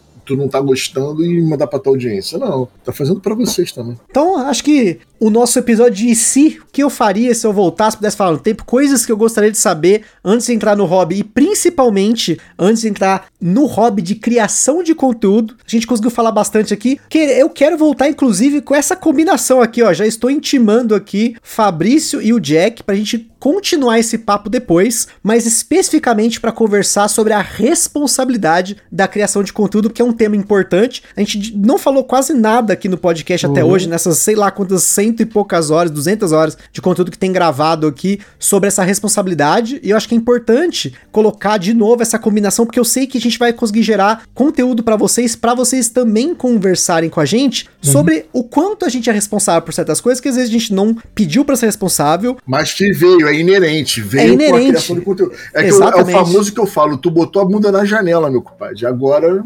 Agora já era, né? Aí, então é isso aí, pessoal. Valeu, Fabrício, valeu, Jack aí por esse episódio. Nossa, esse é o tipo de papo que não é só vocês que estão ouvindo que precisam ouvir, mas eu também preciso ouvir. O podcast ele é um aprendizado para mim também. Eu tô, já falei isso várias vezes. Teve vários episódios aqui que foram fundamentais para mim como criador de conteúdo e também como jogador, como colecionador, como comprador, como day trader, enfim, né? Então valeu mesmo, tamo junto. Valeu, obrigado Gustavo pelo convite, foi muito legal. Obrigado a todo mundo que tá acompanhando aqui a Gambiarra. Sucesso sempre e meu queridão Fabrício, um beijo no coração. Meus compadres, muito obrigado, Gustavão, pelo convite. Tamo aí sempre que tu precisar. Outro dia me mandaram uma mensagem falando: Ah, você não gosta do cara do Gambiarra? Mandaram esse... eu até te dei print. Eu tinha acabado de mandar um insert pra uma, foi, pro, foi. Pra uma parada. O Gustavo me pediu um insert, eu mandei um áudio de insert pra ele. Os caras mandaram essa parada. Realmente, a gente não se gosta, não. É que a gente acabou de receber um contrato aqui de dois mil reais pra se suportar à tarde. É, no outro dia o Macri foi lá no canal, né? Pra falar sobre Peak Blinders. Né? E todo mundo criava essa parada. Ah, o Aftermath não gosta do Macri porque nunca falou de nenhum jogo do Macri. Aí eu falei, não, cara, eu só não tive a oportunidade de conversar com ele, né? Aí eu falei que eu só, só chamei o Máquina no meu canal porque a editora pagou uma grana pra eu poder fazer isso. Senão eu não faria essa parada. É, falaram que foi a melhor abertura de programa, né? Porque eu falei, e hoje ele está aqui, aquele que eu não suporto, que eu não gosto dele, mas como eu recebi o dinheiro, estou chamando ele. Foi a melhor abertura de programa de todos. Mas enfim, obrigado pelo convite, cara. Precisando tamo aí. E meu brother Jack, saudade absurda também de você, da Bia aí, sacou? Do Enzo, dos cachorros todo pulando aí de um lado pro outro. Tem um monte, tem um monte de cachorro, um gente, monte de gato. É, multiplicou o bagulho agora. multiplicou a parada. Mas a gente vai, a gente vai resolver essa parada aí o mais rápido possível. Vamos, tá vamos sim. Demorou, então. Forte Valeu, abraço. galera. Valeu, galera. Então é isso aí, pessoal. Aquele forte abraço e até a próxima.